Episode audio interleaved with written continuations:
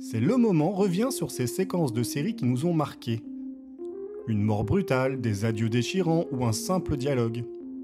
Des séquences dont on se rappellera toujours. On pourrait les raconter encore et encore avec la même émotion. Vous vous souvenez? C'est le moment où...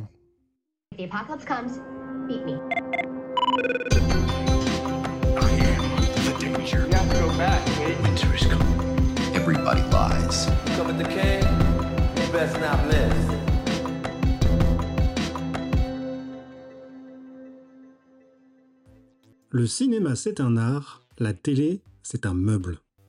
Pas la réflexion la plus inspirée de Jean-Luc Godard, parce que si on veut aller par là, le cinéma, ça peut être un lieu. Enfin, Godard parlait de la télévision en général et pas spécialement des séries, même si certains aiment bien lui emboîter le pas.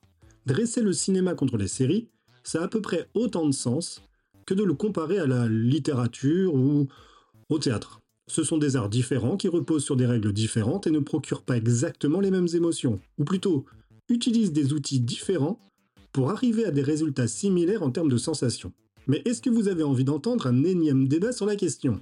J'espère que non, parce que je n'avais pas spécialement envie de me lancer sur le sujet. Si je mentionne le cinéma, c'est surtout pour célébrer la porosité entre les deux arts. Voir comment ils se nourrissent l'un de l'autre, parce que tous les arts infusent dans d'autres arts, surtout ceux qui ont un prisme contemporain et cherchent à refléter notre époque. Ça marche aussi avec la littérature d'ailleurs. On ne compte plus le nombre de séries adaptées de romans ou de sagas. Est-ce que le MCU n'est pas une grande série exploitée au cinéma et sur les plateformes? Émission Impossible, série devenue film, devenue grande saga où les épisodes sont plus ou moins bouclés comme dans la série? À l'opposé, certaines mini-séries sont-elles des longs films découpés en épisodes? Oui, on se crispe souvent quand on entend cette réflexion de la bouche d'un auteur, souvent venu du cinéma. Mais dans certains cas, ça se tiendrait presque. Et au final, on s'en fout un peu tant le résultat est satisfaisant, le reste, c'est de la com ou de la sémantique. On adapte donc des séries au cinéma pour des résultats contrastés, on va dire. Difficile de se remettre de la scène des nounours dans chapeau melon et bottes de cuir. Et les mystères de l'Ouest, bah... Bref, il y a eu le chemin inverse. Fargo, par exemple, Westworld, qui est un roman, puis un film, puis une série, Stargate SG-1, ou de façon plus indirecte, Bates Motel, qui est la préquelle du film d'Hitchcock, Psychose. Hitchcock, un habitué d'ailleurs, puisque son fenêtre sur cours s'est régulièrement retrouvé adapté le temps d'un épisode. On prend un personnage, on l'immobilise, lui donne une paire de jumelles, un événement suspicieux, et la machine tourne toute seule. CSI New York l'a fait, Castle l'a fait, mais aussi Monk ou encore un tandem de choc. Dans un autre genre, Riverdale s'est inspiré de The Breakfast Club le temps d'un épisode, ou encore de Carrie dans un autre. It's Always Sunny in Philadelphia a pastiché The Deer Hunter dans une séquence. On retrouve du Steamboat Bill Jr. dans Arrested Development, Le Parrain dans Raising Hope, Vertigo dans Pushing Daisies, The Graduate dans Archer. Les hommages, détournements, pastiches sont nombreux et inscrivent le plus souvent l'œuvre dans l'idée d'une pop culture universelle. Ce n'est pas purement gratuit ou artificiel, ok, parfois si, mais on retrouve l'idée d'une filiation, d'exploser un peu les frontières avec ce petit côté postmoderne qui a été très à la mode au début des années 2000. Et parfois, c'est particulièrement dégueulasse. La limite entre le plagiat et l'hommage, c'est toujours un peu subjectif. Par exemple, comme cet épisode de Caraïbes Offshore. La référence semble assumée, donc on serait du côté de l'hommage, mais c'est tellement affligeant que ce n'est vraiment pas rendre honneur au film.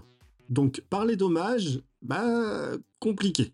Oui, je vous avais prévenu qu'un moment mémorable de série n'était pas systématiquement synonyme de bon moment. Et de temps en temps, se rappeler des mauvaises expériences possède ses vertus thérapeutiques. C'est le moment d'une inspiration nulle. Nothing mechanical made these tracks. They're too random. What's going on around here? What is this place? Why is it restricted anyway? What are we shooting at? I don't know. Man, this is getting strange. Contact thunder. We need backup.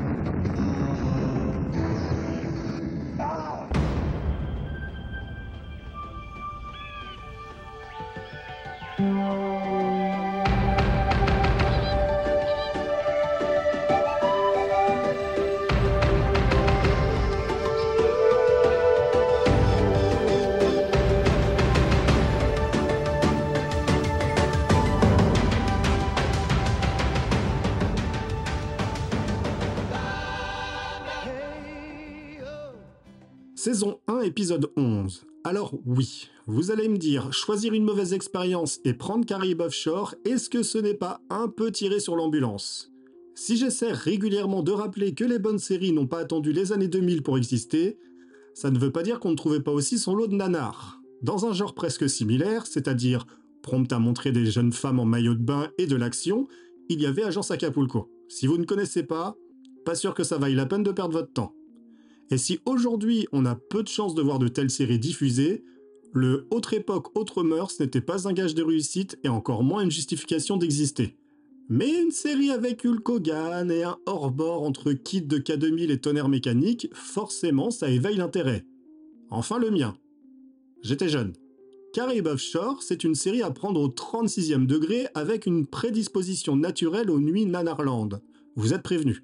Deux ex-marines avec un hors-bord bourré de gadgets mais qui tombent en panne tous les deux actes protègent la veuve et l'orphelin, grosso modo, aux Caraïbes.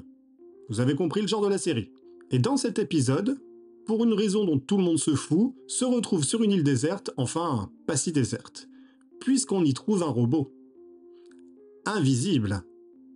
Et donc, si je vous dis environnement tropical plus chasseur invisible et gros flingue, vous me dites, vous me dites, oui, Predator.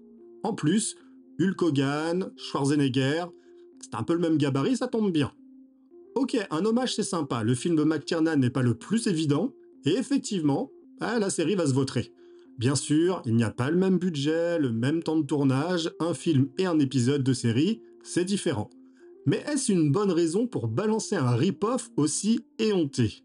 Parce qu'on n'est pas loin d'une version Turkish Predator en fait. Si vous n'avez jamais vu Turkish Star Wars, c'est une expérience. Je n'en dirai pas plus. De l'action bourrée d'arthrose, des effets spéciaux dignes d'un épisode des Power Rangers, on ne rigolait pas beaucoup dans le film de McTee, ici on est très souvent plié en deux ou consterné. Predator, c'est le film d'action indémodable, un scénario réduit à sa plus simple expression mettant en scène deux chasseurs ou deux proies s'échangeant les rôles au fil du film. Quand on aborde un tel monument, il faut savoir s'armer. Les deux compères de Caraïbes Offshore ont beau sortir les armes, ils ne font pas de miracle. Et pour être honnête, on ne peut pas dire qu'on soit surpris.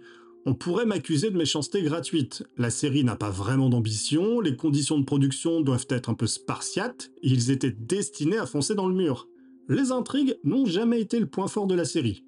Elle n'a jamais vraiment eu de point fort en fait mais ce n'est pas la première fois qu'elle utilise des tropes déjà vues ailleurs.